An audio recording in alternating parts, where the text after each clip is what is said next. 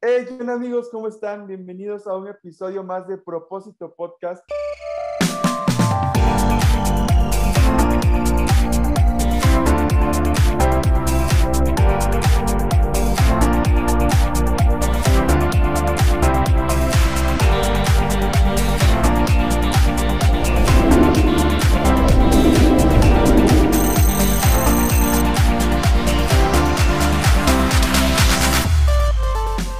Estoy muy contento porque aquí tenemos un invitado especial, quien es el pastor Gabriel Gallegos, así que démosle la bienvenida a todos. ¡Eh! Súper bien. Y también tenemos invitado a, bueno, invitado como mi co-conductor a Sergio, que está desde Tapachula, Chiapas, y estoy desde San Luis Potosí. Pero bueno, hoy venimos con el pastor Gabriel. ¿Cómo estás, pastor Gabriel? Hola Manuel, qué gusto poder estar con, contigo y bueno, también Sergio, conocerlos a través de este medio eh, y viajar gracias al Internet desde Dallas a, a México. Eh, los dos están en México, ¿no? Sergio y Emanuel. Sí, estamos en la frontera sur, yo estoy en Tapachula. Él está hasta el fondo y yo estoy como eh, del centro norte. Qué bueno, así que me encanta, me encanta poder estar conectado con ustedes y, y aprender, aprender en esta charla que vamos a tener, este podcast y ojalá que sea también de, de mucha bendición para todos los que nos van a estar eh, escuchando. Así que adelante Sergio Manuel y acá desde, desde Dallas Gabriel Gallego para servirles. Pues muchísimas gracias, pastor. Yo te digo pastor porque he visto que te han nombrado así y, y, y bueno, vamos a estar hablando un poco. Pero Sergio, vamos con la pregunta de cajón, que es la pregunta con la que iniciamos siempre y es el turno de Sergio. Así es, mi querido Manuel. Y pues aquí mi, mi querido pastor Gabriel Gallegos. La pregunta es, ¿cómo te defines? ¿Quién es Gabriel Gallegos? Gallego, bro. O gallegos. Es gallego, sí, sin ese. Sin gallego, gallego. ¿Quién es Gabriel Gallego? En Gabriel Gallego, lo resumo en una sola palabra, es hijo. Esa es una palabra que define eh, mi identidad. Soy hijo de Dios y de ahí viene todo lo demás. Esto es un proceso de, muchos años de vida de entender que es más importante quién soy a, lo que hago, que no me define lo que hago, sino mi identidad en, Dios. y esto hace que te relaciones diferente con la gente, eh, que te relaciones eh, diferente eh, con tu propia familia, que hagas con otro, otra intención, con otro enfoque, todo todos los aspectos ministeriales. Es muy importante para mí eh, la, identidad de ser hijo. Entonces, si, si querés que te diga todo lo que he hecho como músico, como, como productor, como en la parte ministerial, pastoral, pues sí, en todos, todos tenemos de una u otra forma en algún currículum pero lo resumo en que soy hijo y como hijo soy una persona necesitada de su amor, de su gracia, de su misericordia, de su perdón. Si no fuese por él, estaríamos fritos, ¿no? Así que así me defino, como un hijo de Dios. Wow, súper bien. Qué padre, eres uno de los muy pocos que se ha definido de esta manera, porque normalmente, como dices, ¿no? Empiezan a, a aventar currículum o conoces a una persona y te empieza a decir, todo lo que ha hecho, pero no se define quién es, ¿no? Es súper común esto. Y tú que te defines de esta manera está muy genial. Y ahora cuéntanos un poco de ti, eh, Pastor Gabriel. Tú eres de Argentina, pero sé que viviste en México y ahorita estás en Estados Unidos. ¿Cómo ha sido todo esto? Ha sido un, un, proceso interesante de vida. Nací en Asunción del Paraguay, en un viaje que hice ah, Paraguay, Soy argentino, sí. Eh, me considero argentino, nacido en Paraguay, educado en México, que radica hace 20 años en Estados Unidos. es una, dinámica interesante. Y eso me ha ayudado mucho a poder conocer otras culturas, a relacionarme con otras personas, a entender la multigracia, la multiforme gracia de Dios, ¿no? Eh, entonces, eh, tengo, cuando hablo tengo mucho mucho acento mexicano por, por la influencia que ha tenido México en mi vida. No solamente cuando viví, sino también al estar eh, involucrado tanto con Marco Barrientos como con Marcos Witt. Eh, mi esposa es mexicana-americana o americana-mexicana. Eh, entonces estoy muy, muy, ah, estoy rodeado de, México. Eh, voy muy seguido a México. Acabo de, regresar de Oaxaca. Estuve ministrando allá y, voy a diferentes partes de la República eh, Mexicana constantemente. Entonces, ah, me considero un, un, argentino eh, mexicano, tengo mucho de México con, con gran influencia de la cultura americana al vivir tantos años acá, especialmente las cosas buenas, el orden, la estrategia, el sistema. Hay varias cosas que, que me gustan de este país.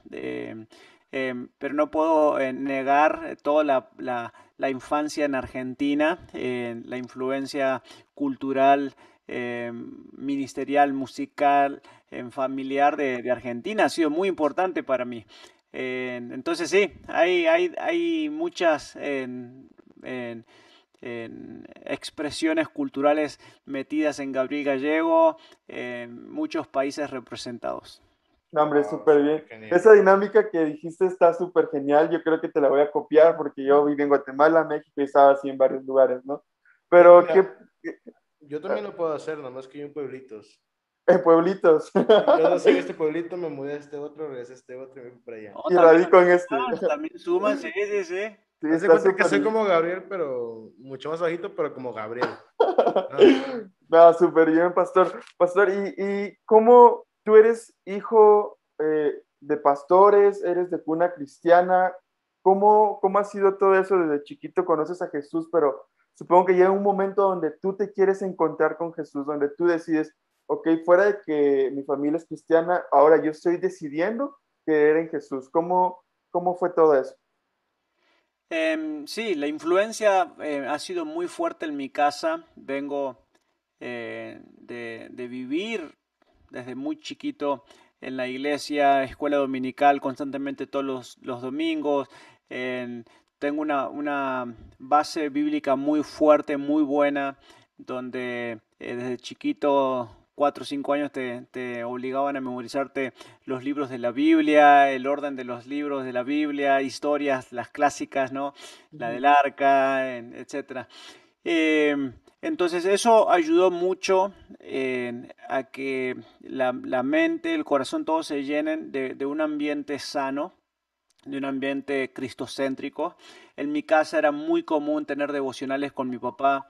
él ponía un teclado en sus piernas y, cantar y, alguien compartir algo, ya sea mi mamá, mi papá o mi hermana. Eh, ese, es el ambiente en el, cual me crié. A los nueve años tuve un encuentro muy fuerte con Dios, que ya no era el Dios de mis papás, ya no era un Dios que estaba por allá en el cielo, un lugar muy lejos, sino que empezó a hacerse real en mi, en mi vida. Y a los 13 años creo que fue ya el, paso donde di eh, eh, ese, ese, ese voto ¿no? de, de, fe, de decir, Cristo es mi Señor, ya no es alguien más eh, no es un conocido de, la iglesia o, alguien que le canta nada más, sino ahora ya es mi Dios. Me bauticé, tomé un curso de 18 semanas eh, de fundamentos básicos de, la Biblia que obligaban en esa época en esa iglesia para poder bautizarse, que creo que me hizo muy bien, me encantó ese curso. Eh, y a los 13 años me bautizó mi papá. Entonces, más allá de, como vos dijiste en la pregunta, de una influencia, de, una, de venir de una cuna cristiana. tiene que haber un momento donde tomas una decisión y ya no es el Dios de alguien más, eh, de la influencia de alguien más, ahora es tu propio Dios, ya no depende de lo que otros digan, si otros van o no van a la iglesia, y ahora es tu fe, no, no la de alguien más. Entonces, sí, de ahí de los 13 años comenzó un, nuevo eh, capítulo para mi vida. ¿Y qué te llevó a esto? O sea, ¿qué te llevó a dar ese paso? Porque, o solo fue porque tú decidiste hacerlo o hubo alguna circunstancia la, la que te llevó a tomar esta decisión? Es muy buena la pregunta. Em, desde muy chico, em, voy a decir cuatro o cinco años, se metió en toda mi relación con Dios la música. Eh, la música para mí nunca fue un entretenimiento, eh, la música nunca fue esto de sacar canciones, aprender melodías, eh, sino que era el medio para poder conectarme con Dios. En sí ahora, hasta el día de hoy como adulto, considero que no soy bueno en un buen orador, un buen comunicador. Hago un esfuerzo grande para, para poder hablar, para poder darme a entender. Muchas veces me, me trabo. No es que sea tartamudo, pero, pero a veces... Eh, Los nervios ganan, ¿no? Se me, lengua, se me lengua la traba, ¿no? Entonces, con la música me sentía em, más cómodo, como que podía hablar más con música y con palabras. Entonces ese fue mi medio de conexión y de comunicación con Dios. Entonces la música fue eh, el medio principal de influencia que hizo que eh, yo pudiera decir, esto es demasiado fuerte lo que siento. No puede ser que nada más que sea un Dios que está por ahí en las nubes y que sea un Dios de historias, que sea un Dios de, que se lo canta en la iglesia o porque mis papás sean religiosos. Esto tiene que haber más. Y esa curiosidad y ese deseo en base a la experiencia que iba teniendo con la música, es lo que me llevó a querer eh, en conocer más de él y después en tomar la decisión de, de, de convertirme, ¿no? Eh, estaba a los 12 años, 11 años en, esa etapa, también estaba muy metido en los deportes. Entonces, ah, lo que llevó también a hacer un quiebre muy fuerte de tener que decir, la música es el llamado de Dios para mi vida, a los 13 años, fue que empezamos a ganar varios campeonatos con el equipo de básquetbol que yo jugaba en Argentina, en Buenos Aires, se llamaba Deportivo Español. En esa época el club era muy bueno, era un club de la A, como decir hoy en día, eh, como hoy en, hoy en, día River o Boca. Okay. ahora no, existe. ¿Tú que, eres River o Boca? River, River, por River. total, sí. Sí, yo también. y, y, empezamos a ganar y lo que sucedió fue que pasaron los partidos de, de, los sábados a los domingos y era justo en el horario de reunión donde teníamos los cultos. Eh, la iglesia en la que me congregaba era la iglesia de mi papá, mi papá era el pastor, el director de alabanza, el que limpiaba, el que levantaba la ofrenda, el que hacía todo, porque era una iglesia que recién estaba comenzando, era una misión nueva. Eh, y papá me dijo esto, ¿sabes qué? Deja de, de venir a la iglesia por un mes, jugá eh, anda todos los partidos de básquetbol que son los domingos, y después toma una decisión si te vas a dedicar 100% al deporte o te vas a dedicar 100% a la música. O sea, a servir al Señor a través del deporte o a servir al Señor a través de la música. Y lo que decidas, yo te voy a apoyar. Em, y fue así, o sea, mi papá dio demasiada libertad para, para decidir. Y ese mes de venir ganando consecutivamente tres veces o sea, tres años los, los campeonatos, bla, bla, bla, de ser el capitán del equipo. Ese mes fue espantoso, perdimos todos los partidos, yo jugué sumamente mal y lo tomé en mi madurez de un niño de 13 años, de 12 años, que el deporte no iba a ser mi llamado, que no era mi carrera, en que tenía que dedicarme a la música. Y fui, hablé con el coach y le dije, hasta acá llegamos. El coach me quería matar, fue a buscar a mi papá, que por favor, que no me vaya. Eh, y a los 13 años tomé esa decisión radical de seguir a Cristo, de bautizarme, y había una convicción adentro que es muy difícil de explicarla, pero que, que, que estaba llamado al ministerio a tiempo completo. Eh, y de ahí lo demás es historia, ¿no? Una decisión muy, muy madura para, para los cortos tres años que tenías, Gabriel. O sea, el decir, jugar básquetbol, que me imagino que lo jugabas no por obligación, sino que porque te gustaba, era un deporte que te apasionaba pero también tu otra pasión que también era estar en Cristo, porque al fin de cuentas a los 13 años, como mencionabas que fue en el momento en el que encuentras esa relación de que ya no es el Dios de que te decía tu papá o el Dios que estaba arriba, sino era el Dios que tenía relación contigo. Es una decisión bastante madura para la edad, pero bastante acertada, considero yo, porque me imagino yo, tal vez se conocería a otro Gabriel Gallego, que a lo mejor pudiera haber sido un gran basquetbolista, pero lo conocemos como el pastor, como el adorador, como el tecladista, como la persona que te ayuda y te, y te hace más fácil, tal vez, de cierta manera, vamos a decirlo así, la conexión con Dios en ciertos ámbitos. Sí. Así lo describiste, em, por ahí vamos. Y ese es mi corazón, esa es mi carga. La visión de Aliento Music School eh, es formar músicos adoradores con el carácter de Cristo.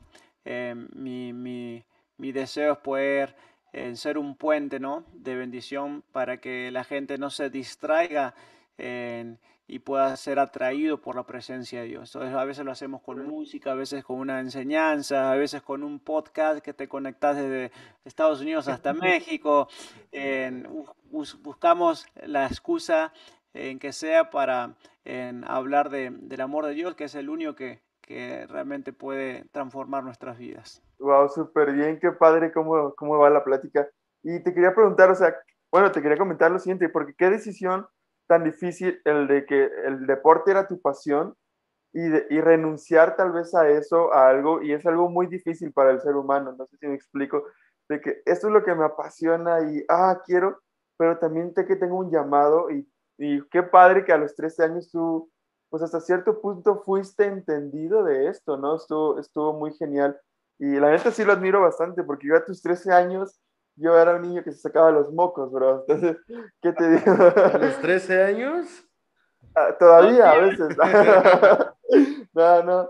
Pero sí, qué padre. Y, y, Pastor, ¿y cómo fue tu transición en la música? Entonces, ¿cómo iniciaste? Y por ahí escuché que tu papá te, te orilló a que fueras músico y todo eso. Pero ¿cómo fue que tú decidiste irte por el teclado, que es tu, tu instrumento principal, o aprendiste otro antes de esto? Bueno, como hijo de pastor, eh, somos en, todólogos, ¿no? Hacemos de todo. Eh, toco la batería, el bajo, la guitarra, canto, el saxofón, sonido, multimedia, Pro Presenter, ¿no? Todo, uno sabe hacer de todo. Sí, sí. Eh, pero el piano fue el instrumento y es el en, el cual descanso y siento que mejor me puedo expresar. Eh, entonces al principio fue estudiar con profesores particulares. Antes de, bueno, comencé tocando de oído. Eh, mi papá fue la influencia más grande que he tenido en la música y de ahí me pusieron con diferentes profesores. Hubo dos, tres años que le di muy duro al, jazz y, entender el lenguaje del jazz, la armonía. Eh, y de ahí me vine a, México. Viajé a México, estudié cuatro años en el CCDMAC, eh, estábamos estudiando una licenciatura en música. Eh, y es, y ese, esos cuatro años fueron de mucha influencia en el lado ah, clásico de la música y en lo ministerial, pues todo lo, todo lo de Marcos Witt, ¿no? al, ser es, de... Es canción, ¿no? Es canción, CCDMAC, era... Hoy es canción. Hoy es canción, la diferencia es que ya no tienen la, la licenciatura, la carrera de cuatro años que, ah, que ofrecían en ese tiempo con el nombre CCDMAC, Centro de Capacitaciones y Dinámicas Musicales, Asociación Civil. Órale, órale. Como para hacerte un tatuaje, ¿no? Así en todo el brazo. sí, es toda una leyenda. Y entonces, a, a, raíz de que tu papá te dijo, o tú empezaste en la música, no fue por obligación, sino fue por algo que tú sentiste, ¿no? Algo que tú, que en realidad había dentro de ti, o fue por una obligación a un principio? No, no, siempre fue un lenguaje que me, me atraía muchísimo, o sea, me llamaba muchísimo la atención la música, nunca fue por obligación, o sea, nunca me obligaron a estudiar eh, música. Eh, me tenían que obligar a estudiar las materias de la escuela, no quería ir a la escuela. Eh, pero música no, música eh, desde chiquito era estar cuatro o cinco horas en el teclado porque me, me gustaba, me atraía. Ah, súper bien, pastor. ¿Y cómo fue esa transición de Argentina a México? ¿Por qué? ¿Qué te movió? ¿Cómo Dios te movió a estar de Argentina a México? En, una, eh, en uno de los tantos viajes de Marcos Witt a Argentina, por allá en el 92, 93, eh, él habló de una escuela de música ministerial que iba a abrir en Durango, México. Em, y desde ese momento que él habló, yo tenía 12, 13 años, fue que eh, se metió algo en la cabeza que dije, terminando la secundaria, el high school, yo me voy a México. Eh, lo demás no nos recordamos cómo fue porque en esa época no había internet, no había text message, no había WhatsApp, no había nada de lo que hay ahora. Entonces, en algún momento, la verdad no nos acordamos mi familia y yo, eh, cuando conseguí una solicitud, cuando la llené, fui al correo, la envié.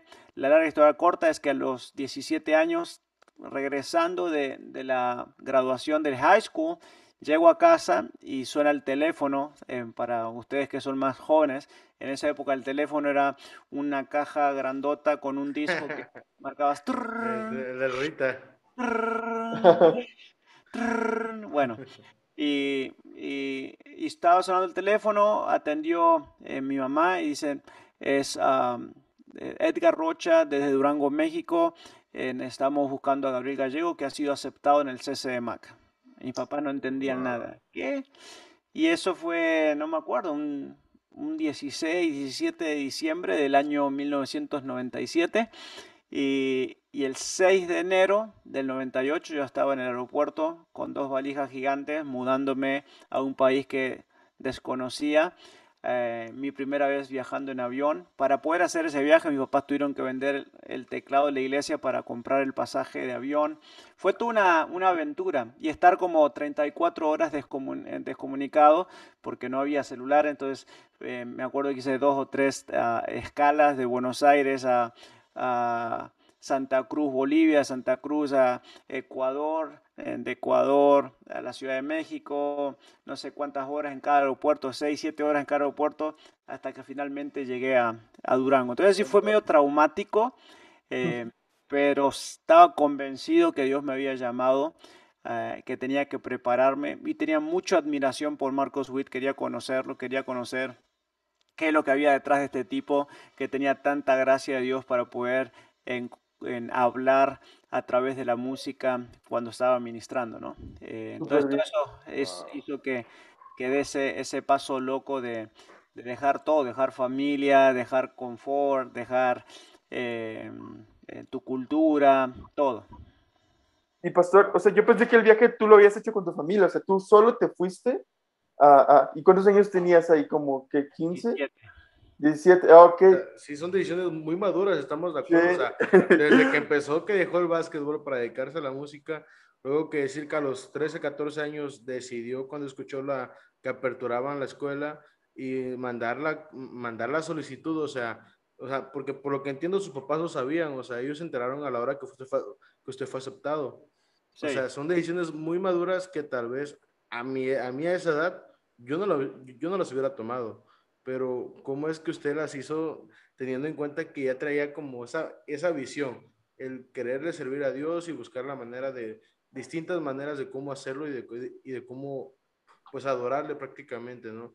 Y es algo impresionante porque pues, a los 17 años, no. No, si yo ahorita uh, tengo 20, voy a cumplir 20 y me tuve que mudar a Guatemala, que es mi país natal. Yo desde los 6 años salí de Guatemala aquí a México a vivir pero me mudo a Guatemala por cuestiones de la universidad, me conviene irme a estudiar mejor a Guatemala y dejar a toda mi familia aquí en México. Y tengo familia en Guatemala también, pero me refiero a tu núcleo central, tus papás, tu mamá, tus hermanas, y dejarlos aquí e irte a, Guatemala después de 14 años que no vivías allá. Y yo, fue una, para mí fue algo muy difícil. Ahora imagínate, para ti, ¿cómo fue el cambio tan drástico? Porque Argentina con México sí es un cambio cultural muy diferente ¿Cómo llevaste eso? Los primeros tres meses fue literalmente llorar todos los días. llamaba por cobrar. es un sistema, no sé si todavía existe en México, que marcas el número de la persona que, querés hablar y la operadora le dice si quieren contestar. Eso significa que si contestan, ellos, pagan. Ah, Entonces, eh, llamé por cobrar a mi casa por tres meses todos los días llorando, no, me, no, entendía la comida, la cultura, cómo hablaban, eh, todo. Eh, nosotros bautizamos a Durango como Durrancho, porque lo único que había era, era tierra y alacranes, ¿no?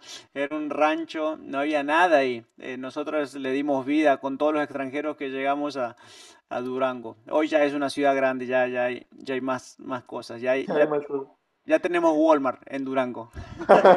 ya se avance, ya se avance. Ya, se avance. Sí, no, no había nada, eran todas tienditas locales, que después se convirtió en, en, un lugar que, que amás porque es el, el lugar del, de, del, proceso de Dios para tu vida. Y, y, la última vez que hablé con mi papá, en marzo, eh, ya había, en febrero había cumplido los 18 años, y en marzo en esa llamada llorando, mi papá me dice, ¿sabes qué? Son tres meses de estar llorando, que estás sufriendo. Me dice, ya, o sea, te compro un pasaje y te regresas acá. Y ahí fue como que hubo un clic adentro mío que dije, Señor, este es el lugar que tú tienes para, para formarme. Eh, y esa fue la última noche que lloré. Y, y de ahí... Wow. estamos, estamos viendo muchas cosas que me gustan mucho y yo creo que ya tengo como el nombre de título para este podcast. Estamos hablando mucho sobre las decisiones que, que llegamos a tomar. Sí, ¿y tú qué le dirías a aquellas personas que están pasando por algún momento donde tienen que tomar decisiones radicales? Porque la decisión radical que hiciste para cambiar de una pasión que era el deporte a servir de tiempo completo a la música con tus pastores, con tus papás. Ahora la decisión de irte a Argentina hasta México también fue otra decisión radical. ¿Qué le dirías a aquellas personas que ya están, que están tomando o pasando por procesos radicales? ¿Tú qué consejo darías a esto? Mira, justamente estaba antes de, conectarme con ustedes grabando una pequeña cápsula para, para AMS eh, sobre el lema de este año. En AMS el, lema es intencional. ¿no? Eh, la visión es formar músicos adoradores con el carácter de Cristo. Pero el lema de este año es intencional. Y yo quiero animarle a todos aquellos que nos están escuchando que sean intencionales con las decisiones que están tomando. El crecimiento no es algo que se va a dar orgánicamente. El crecimiento es intencional. El crecimiento, tu relación con Dios es intencional. En, tu crecimiento, si eres músico, es intencional. Tu crecimiento como hijo es intencional. hay cosas que se van dando, pero si yo no le doy de comer a mis hijos, a mis bebés que están chiquitos, no van a crecer. O sea, la alimentación es intencional, van a crecer mal, van a estar desnutridos. Eh, si están todo el día viendo televisión, eh, no los estoy formando bien, no los estoy educando bien. Entonces, la palabra que quiero decir en esto, que ya tenés el título para, para el podcast, es que dentro de las decisiones sean intencionales, que no tomen decisiones emocionales sino que sean intencionales en sus decisiones. No es, es, que siento esto, es que siento aquello, es que no me siento cómodo acá. No, no pasa por cómo te sentís, pasa por si ese es el lugar donde Dios quiere formarte, donde quiere tratar contigo. Si, si ahora te tiene un desierto, dale gracias al Señor por el desierto. Eh, porque en ese desierto te está formando, te está capacitando. Y, por ahí alguien está hablando en estos días de que eh, eh, es muy fuerte la, diferencia entre la generación de cristal y la generación de oro. y dice que la generación de cristal es que por todo se quiebra, por todo se queja, por, por no, no aguanta en críticas, no aguanta comentarios, en todo se le hace que es en rechazo y está la generación de oro, la que las, las pruebas y, los, y los procesos hacen que, que puedan sacar todas esas impurezas y, brillar más, ¿no? Entonces, ah, no, no le huyan a, los procesos con sus decisiones, sean intencionales. Si vas a estudiar y te metes a la universidad, te estás metiendo a un campo difícil, no va a ser un campo fácil, sé intencional quiero crecer, quiero, acepto el proceso de formación, ¿no? Entonces, en jugar a los videojuegos siempre lo vas a poder hacer. En tener novia, novio, siempre lo van a poder hacer. En, siempre hay etapa para, para eso, pero hay ciertas cosas que no se pueden saltar, hay ciertos procesos de, de formación y no los eviten, no los eviten. Cuídense mucho, la mies es mucha, hay mucha necesidad y hay pocos obreros. hay muchos artistas, hay, muchos eh, egocéntricos, hay muchos reyes estilo Saúl, que el Señor te use, pero no más que a mí, y eso es destructivo para, para el cuerpo de Cristo. Necesitamos verdaderos adoradores que le adoren en espíritu en verdad. El Señor te necesita. Hay mucho, mucha necesidad, necesidad de pastorear a los pastores, necesidad de sanar a los pastores, necesidad de levantar una nueva generación de adoradores, necesidad de que alguien le alimente a tanta gente que está en este momento pasando desnutrición. Venimos por una pandemia muy fuerte. Hay mucha necesidad en diferentes áreas y, somos parte de un cuerpo de Cristo. Sé intencional en tu crecimiento, no pierdas el tiempo que el Señor te quiere usar para su gloria. Wow, súper bien, pastor. Qué padre todo lo que decías, porque en muchas cosas me sentí muy identificado, pero dijiste algo muy padre que fue que, que no nos lleváramos por los sentimientos de que yo siento esto, yo siento lo otro, ¿no?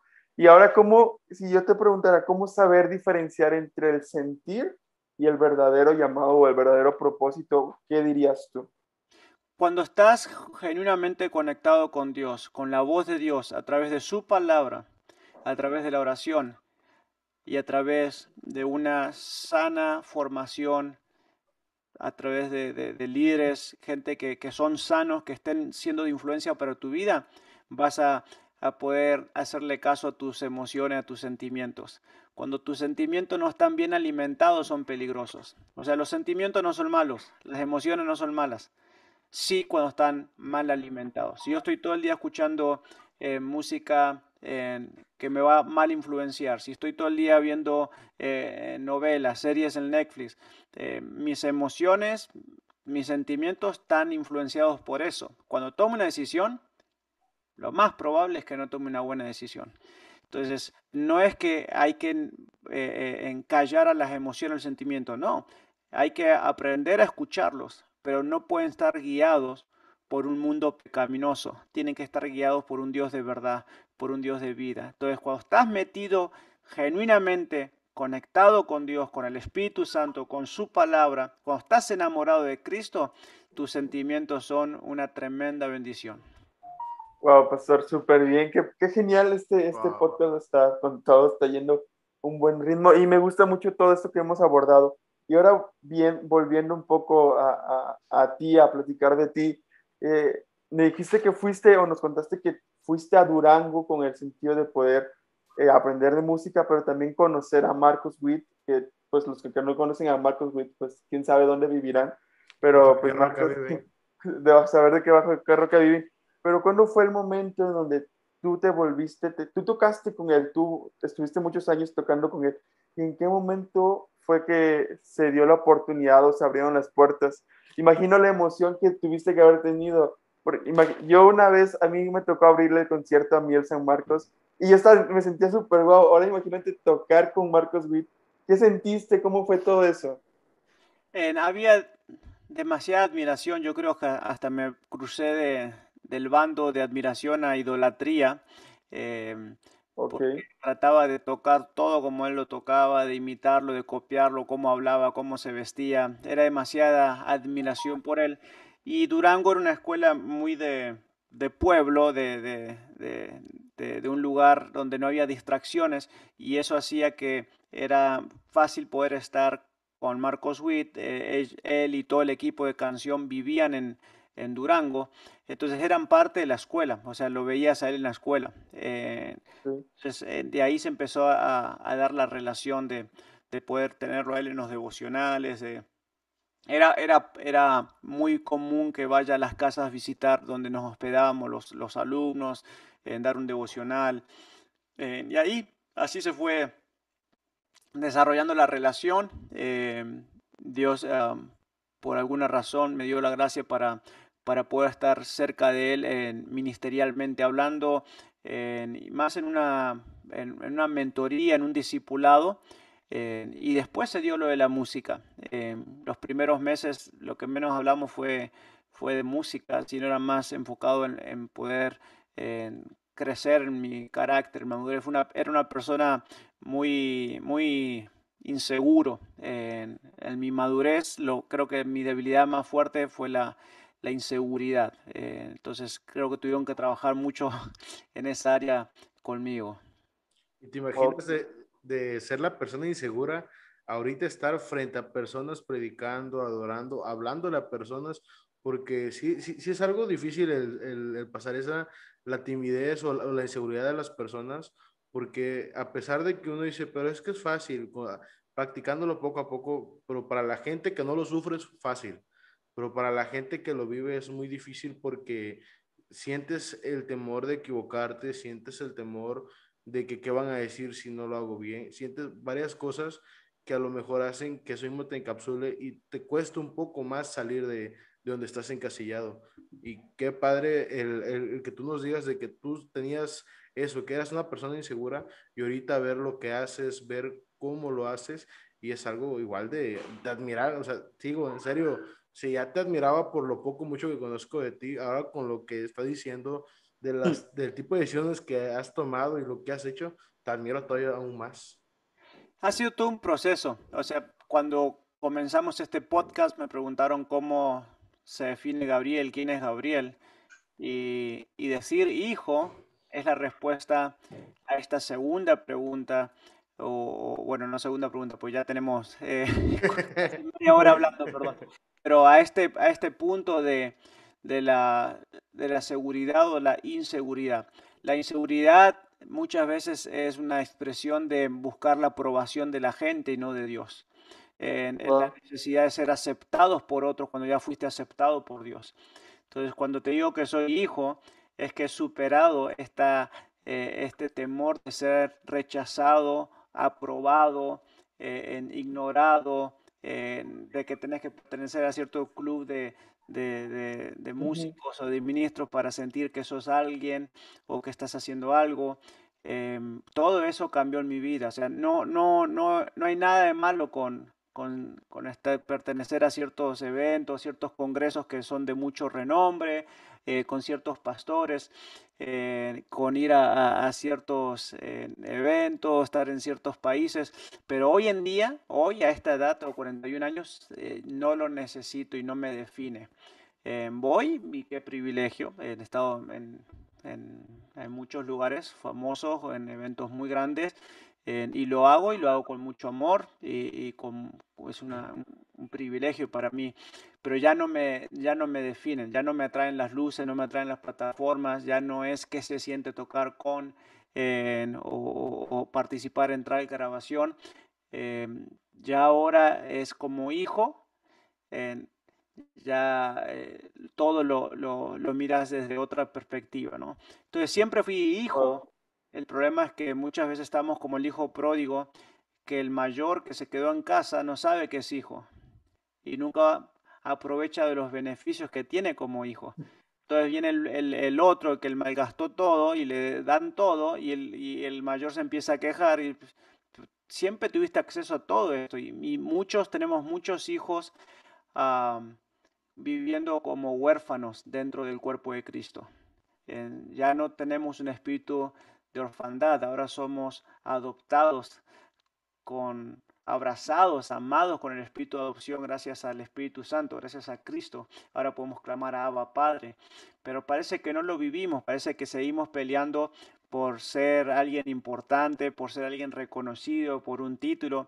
Emanuel con mucho amor y respeto me dice pastor, pero yo no necesito que me digan pastor para eh, sentir respeto. Eh, eh, me, identifico como hijo y con eso estoy bien. Eh, no, me hace, no me hacen sentir mejor diciéndome pastor, ministro, siervo. Me han dicho demasiadas, demasiadas cosas, títulos. Em, mientras me digan Gabriel y no me falten el respeto, estoy bien, ¿no?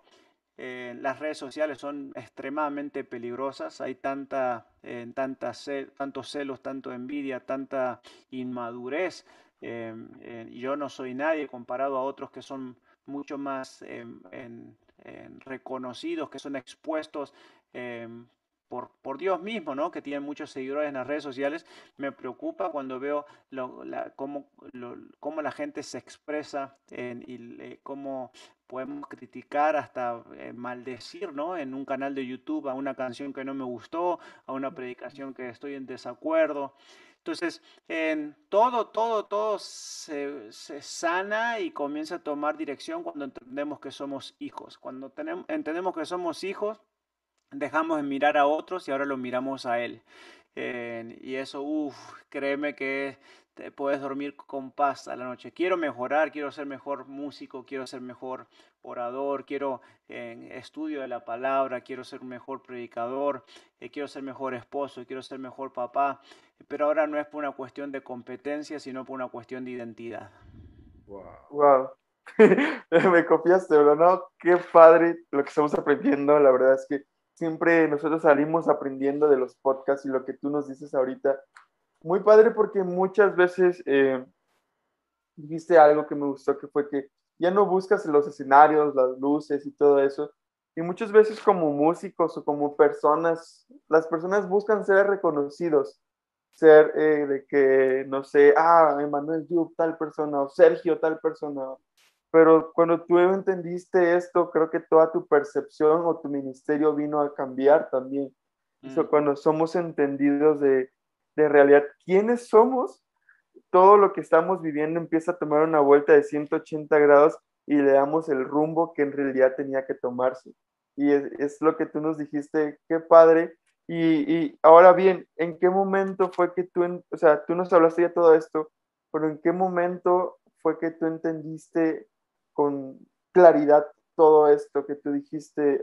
Me imagino que hubo momentos donde te emocionabas por estar con tal persona o por tocar con tal persona, pero ¿en qué momento fue que tú dijiste, ok, esto ya pasa a ser segundo plano y ahora el primer plano es lo verdaderamente que Dios tiene para mi vida? Siempre Dios estuvo en, primer plano, porque por algo dejé los deportes y, me dediqué al ministerio. Pero puedes estar en el ministerio, puedes ser cristiano de toda la vida con una identidad rota, eh, quebrada. Eh, entonces la madurez de esta identidad, eh, estudiar la Biblia desde chiquito, saber versículos de, memoria desde, niño, pero que no te hayan hecho clic adentro. Un, versículo tan sencillo y tan famoso como es el Salmo 23, versículo 1, que Jehová es mi pastor. Eh, ese Jehová es mi pastor, ahí puedes estar hablando por cientos de horas, porque hay mucha revelación en eso. y no es nada más un pastor como una profesión que cuida animales eh, o como alguien que nada más que provee. Eh, cuando empieza a haber revelación de ciertos versículos, en tu, tu, identidad como hijo, que Él es tu protector, que Él es quien te formó, que Él, es, él se complace en ti, que Él te ama, que cuando te equivocas te sigue amando, empezás a, decir, no, yo no tengo que hacer nada para ser atraído por su amor, o mejor dicho, para atraer su amor. Eh, no puedo hacer nada para alejar su amor. O sea, Él me ama con mis errores, con mis fallas, con mis aciertos. Eh, cuando canto bien, cuando canto mal, cuando toco muchos acordes, cuando toco poco, a Él no lo impresiona y Él no necesita mi música. Lo que Él busca es mi corazón, Él busca mi oído, Él, es un Dios de, relación. Eh, y Él es el buen pastor. Hay muchos pastores, pero Él es el buen pastor.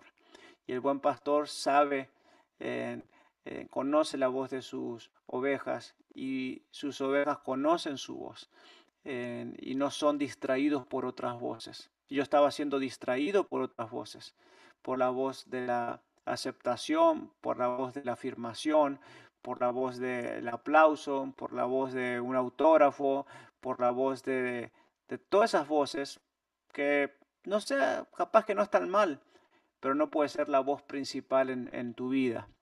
Eh, entonces ha sido todo un proceso y yo creo que la madurez vino a mi vida recién, vamos madurando, capaz que estoy exagerando, pero para mí recién hasta los 30 años, en 31 años, en esto que te estoy hablando ahora. Han venido revelaciones, soy director de escuelas de música desde que tengo 23 años, he hecho muchas cosas, a, los, literalmente a los 21 años ya había viajado por todos los países de América Latina, ya había administrado en los estadios más grandes de fútbol. Entonces, si es por, por hacer cosas, ya había hecho muchas cosas, pero madurez, entendimiento de, esta eh, revelación de genuinamente de que soy hijo, que no soy huérfano, que ahora soy adoptado por el Espíritu Santo, eh, me costó varios años en que se haga genuino en mi vida. La letra me la tenía bien clara, el conocimiento bíblico estaba, cursos no me faltaban de Biblia, predicaciones sobraban, libros de John Maxwell eh, los tenía liderazgo por todos lados. Eh, pero los tiempos de Dios son diferentes para cada uno y, a mí me llegó como hasta los 30 años hacer ese, ese genuinamente ese clic. Sergio, ¿ibas a decir algo? No, no, no. Estoy como siempre lo digo y, y, ahorita más que nunca estoy aprendiendo, estoy escuchando, estoy atento a lo que nos dice. Sí, súper bien, pastor. ¿Y en qué momento llega ese llamado a pastor? O sea, el llamado a, a, a, a ser orador, por así decirlo, pero sabemos que es pastor, el pastorear. ¿En qué momento llega eso? Eh, ahora que eres director de Aliento Music School, eh, por ahí yo me iba a inscribir, pero por ciertas cosas ya no pude estar eh, inscrito cuando, hace como dos, tres años, pero ¿en qué momento llegas a ser pastor? ¿Cómo fue esa transición a ser pastor, director de aliento? Y ahora, ¿cómo te fuiste de Durango a Dallas? ¿Cómo, cuéntanos un poco de todo eso. Bueno, el pastorado no es una profesión, el pastorado es un llamado. Y desde muy chico estuvo ese llamado en mi vida, pero no lo quería, no me gustaba. vengo de una familia pastoral, entonces el precio que se tiene que pagar y prefería ser músico que ser pastor. No tenía ningún problema con ser orador, con predicar, eh, pero otra cosa es ser pastor. O sea, ir y viajar por todos lados y predicar no es ser pastor. El pastor es el que está cuidando la vida de otros. Eh, eso es el pastor, el que está velando por, por eh, la formación y el, el, el desarrollo eh, la madurez espiritual de otras personas. Ese es un pastor. Eh, lo demás son oradores, somos, eh, podemos hacer muchas otras cosas. y ese llamado no, no, lo quería, lo fui rechazando por muchos años y se dio que finalmente acepté y dejé de andar peleando con eso como hasta los, creo que 23 años. A los 23 años, 24 años, fue que ya dejé de pelear con Dios y sucedieron algunas cositas fuertes en, mi vida y, con el título de pastor, o sea, de, ser nombrado pastor, eh, el primer nombramiento oficial eh, creo que lo tuve como los 25 años. He estado en varios lugares como, como pastor, eh, sirviendo como parte del equipo pastoral. Wow, 25 años o sea, personas. No, la neta, bro. O sea, Siento que nos estamos quedando bien cortos. Sí, la neta, yo, o sea, yo creo que, o sea, mis 21 y todavía no, o sea, yo estoy todavía bien pollo, o sea, la neta, ya. La semana pasada grabamos con uno que se casó a los 21. A los yo 21. Tengo, yo ya tengo 21, o sea, le digo, yo voy atrasado, no tengo ni novio ni prometida, le digo, o sea, y, y con lo que tú nos cuentas, Gabriel, no, no, o sea, vamos bien atrás. Sí, ya. No, no, creo que estamos en diferentes tiempos. No se comparen con otros. En la época de, mis abuelos se casaban a los 13, 14 años. Em, em, no estoy diciendo que está bien o está mal, capaz que hoy diría es demasiado pronto. Em, lo más importante es que, que, estés escuchando la voz de Dios, ¿no? algunos se, van se han casado a los 40 años, otros se casan a los 20, eh, no hay fórmulas, la verdad que no hay fórmula. Lo que sí es que no estén perdiendo, perdiendo el tiempo, ¿no? Hace un momento hablamos de la palabra intencional. Entonces, sean intencional en lo que están viviendo ahora. La vida de brazos cruzados eh, te va a pasar por arriba y va a pasar los años así, cuando menos te des cuenta, no hiciste nada y tenés 50 años. Entonces, en el caso tuyo, tenés 21 años, tenés toda la vida por delante pero sé intencional en lo que estás haciendo ahora. Si, si, si estás armando estos podcasts para que otros puedan escuchar y, motivarse y acercarse a Dios, bueno, sé intencional, eh, echarle todos los, los, kilos, como dice en México, eh, en, hacerlo con la manera, eh, con toda la excelencia para que, para que sea no, un, reflejo de, de, la grandeza de Dios y, puedan en ser inspirados a través de, estos podcasts. Estudiar, el estudiar nunca es perder el tiempo, el estudiar siempre es ensanchar tu conocimiento, es, subir tu, eh, tu estándar de donde estás, que pueda ser eh, una persona que tiene una buena formación. Entonces nunca vas a perder el tiempo estudiando, nunca vas a perder el tiempo ahorrando, nunca vas a perder en el tiempo en aprendiendo de otros, es un aprendiz de la vida. De ahí, cuando venga la novia, te va a agarrar sin vicios, sin adicciones, sin pecados ocultos, sin perdiendo el tiempo en que no sabes quién sos, que no sabes tu identidad, que necesito una novia para que me diga, para saber quién soy en este mundo. eh, la novia no es para eso, en, el caso de ustedes que son, que son hombres, ¿no? Eh, la novia no es para eso, la novia es para formar un, un, proyecto con ella de familia y sumar, eh, unir fuerzas en visión, en recursos para eventualmente tener hijos. y esos hijos ahora es una tremenda responsabilidad que tenés que en todo lo que eres, lo vas a depositar en ellos. Entonces, que no te agarren curva la vida. Si ahora es tu etapa de estudiar, estudiar, no te preocupes por la novia. Cuando yo estaba en mis 20 años, estudiaba cuatro horas por día piano. Ahora que estoy casado y que tengo dos hijos, no tengo el tiempo para estudiar cuatro horas. Otros capaz que te van a decir que sí lo tienen el tiempo porque se dedican a eso, pero yo no me dedico a ser pianista. Eh, y ahora tengo otra función en, el cuerpo de Cristo. Entonces, no me pagan por ser pianista. Eh, entonces, todo eso es, importante que, lo tengan en cuenta, pero no se, no, se comparen con otros. En muchos de los millonarios, billonarios de, las empresas multinacionales empezaron a sus 40 años. Eh, entonces, así que tenés 20 años todavía de, tiempo, pero no son 20 años para, para estar cruzados, son 20 años de ir probando, de ir, ir, experimentando. La mejor manera de descubrir tus talentos y tus dones es involucrándote en el servicio de la iglesia. Y en aquellas áreas que no te gustó, que no, que no sirvió, no le llames fracaso, sino llamarle experimento. Pero seguí probando, seguí estudiando, probá diferentes carreras hasta que encontres qué es lo tuyo. Ojalá que no te tarde 6, 7 años en encontrar qué es lo tuyo, pero en algún momento lo vas a encontrar. Y cuando venga la chica, que te encuentre con auto, con casa, que ya estén pago, que te encuentren sin deudas, que te encuentren sin problemas en la cabeza, que te encuentren sin, sin, sin, sin, sin adicciones, sin locuras y vas a convertirte en un verdadero sacerdote de tu hogar. Oh, qué padre.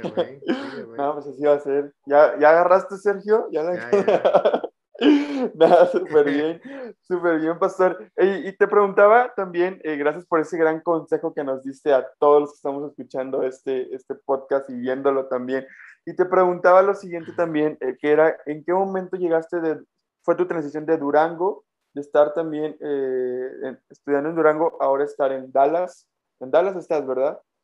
Ahora vivo acá en Dallas. he pasado por varios lugares de, de Estados Unidos. Pudimos ah, venir a Estados Unidos porque Marcos Witt hizo una transición de canción, de moverla de Durango a Estados Unidos cuando él comenzó el pastorado en Lakewood, en Houston. Y eso hizo que podamos venirnos em, muchos para, para, para, Estados Unidos. Y de ahí estuve viviendo en varios lugares. De cuando dejé de, de estar participando en la banda, eh, me involucré muy fuerte en, la apertura de, escuelas canción acá en Estados Unidos, específicamente acá en Estados Unidos, en diferentes estados de, Estados Unidos.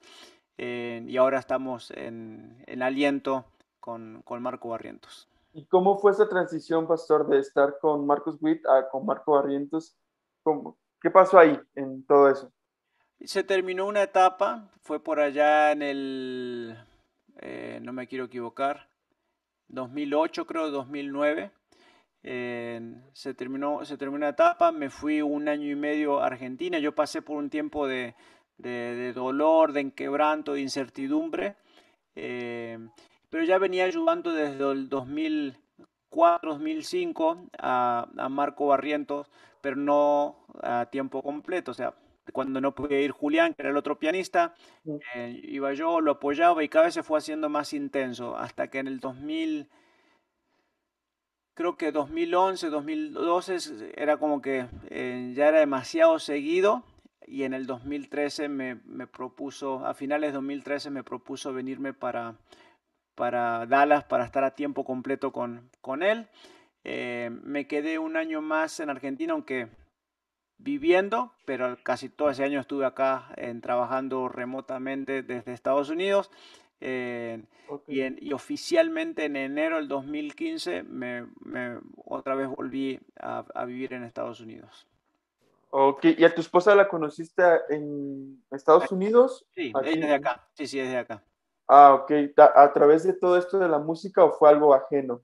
Sí, sí, siempre el ministerio es un es un, como se dice, en un arma poderosa que dice la Biblia que, la alabanza hermosea el rostro, ¿no? Entonces, la, alabanza es peligrosa, así que ustedes que están solteros, canten, canten y alaben al Señor.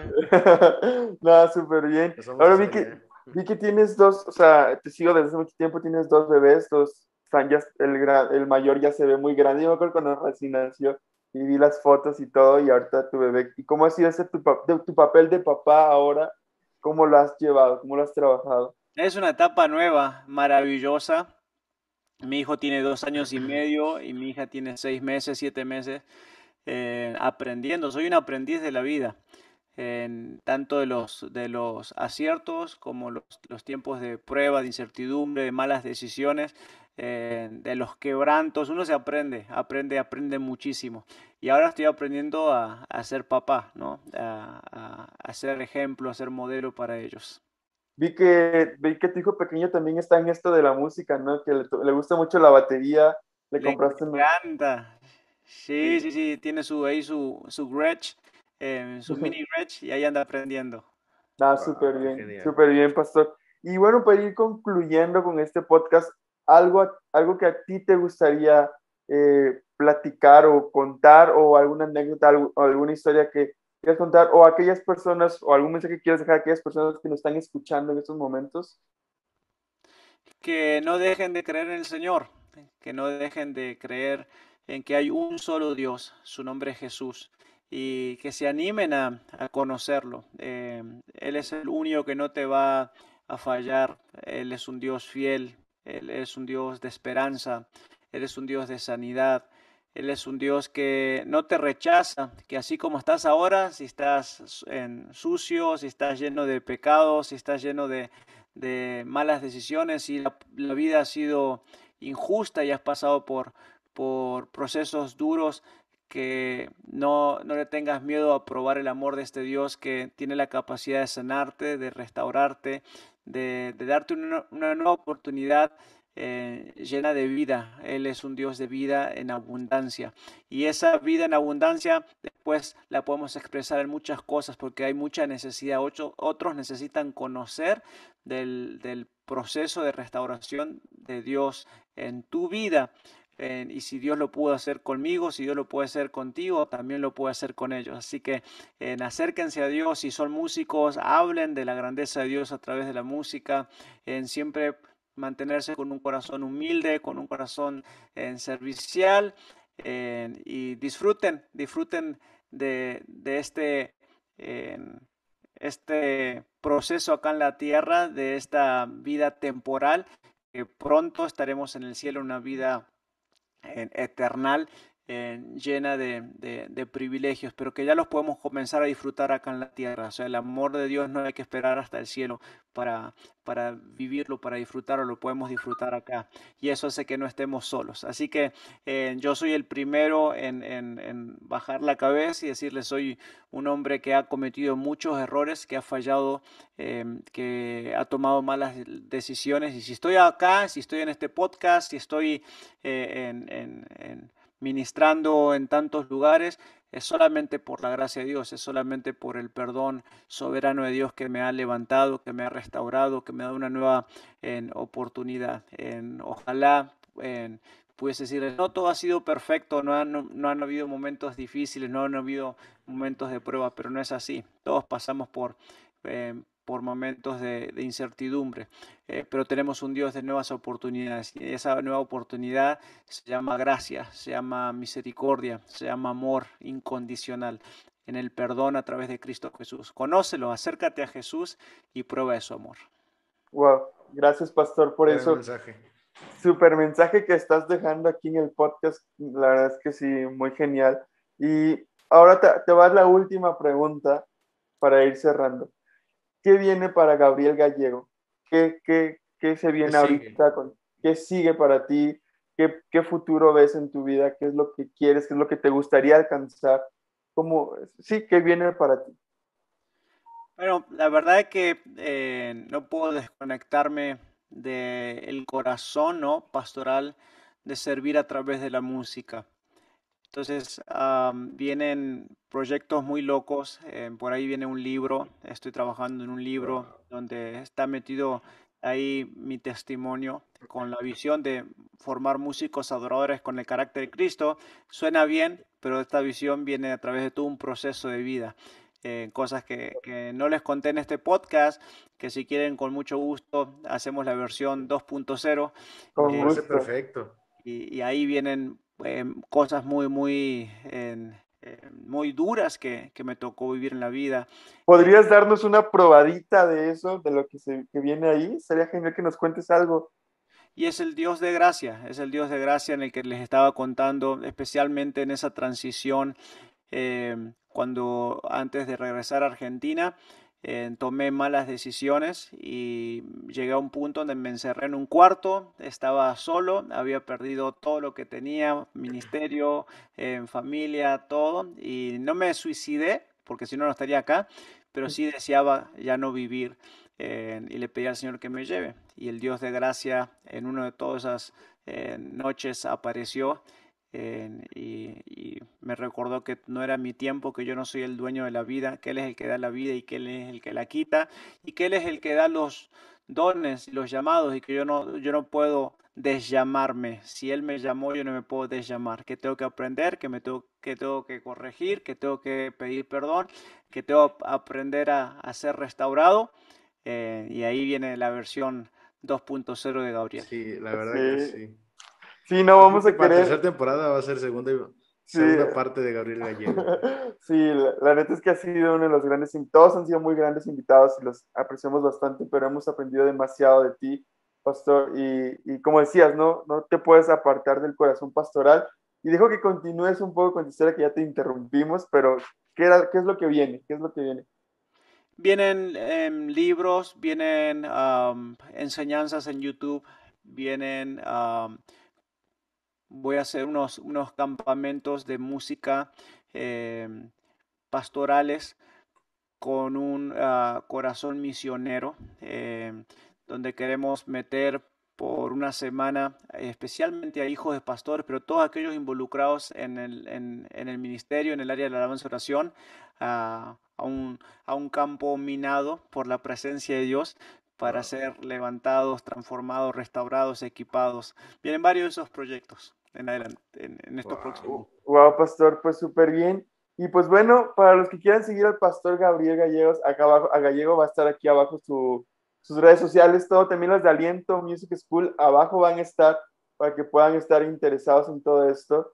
Y nada más que agradecerte, muchísimas gracias por estar con nosotros, estamos bien contentos y obviamente queremos la parte 2 de este podcast y pues, esperemos en Dios que se pueda lograr y la verdad es que te deseamos mucho éxito, Pastor. Gracias por los consejos que nos diste. Eh, créeme que salimos los dos eh, aprendiendo como siempre. Y muchísimas gracias, Pastor. No, gracias a ustedes, gracias a Manuel, gracias Sergio. Chicos, tienen muchísimo eh, potencial y mucho por recorrer, hay mucho por vivir, así que tengan fe, tengan esperanza en el Señor.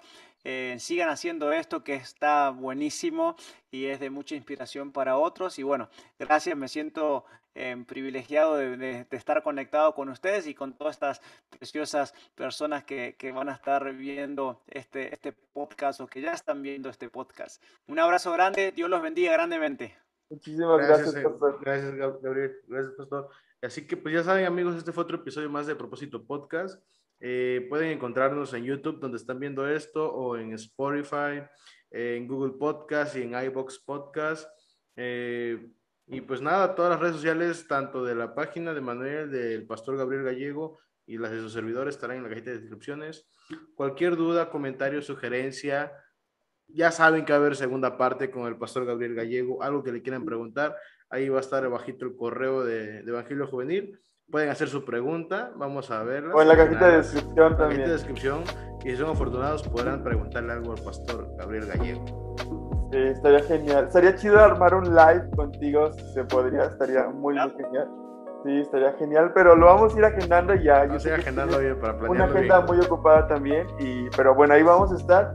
Y pues muchísimas gracias, Pastor, muchísimas gracias, Sergio, y muchas gracias a todos los que nos escuchan y nos ven. Esto fue Propósito Podcast y nosotros somos Evangelio Juvenil. Nos vemos en la próxima. Bye.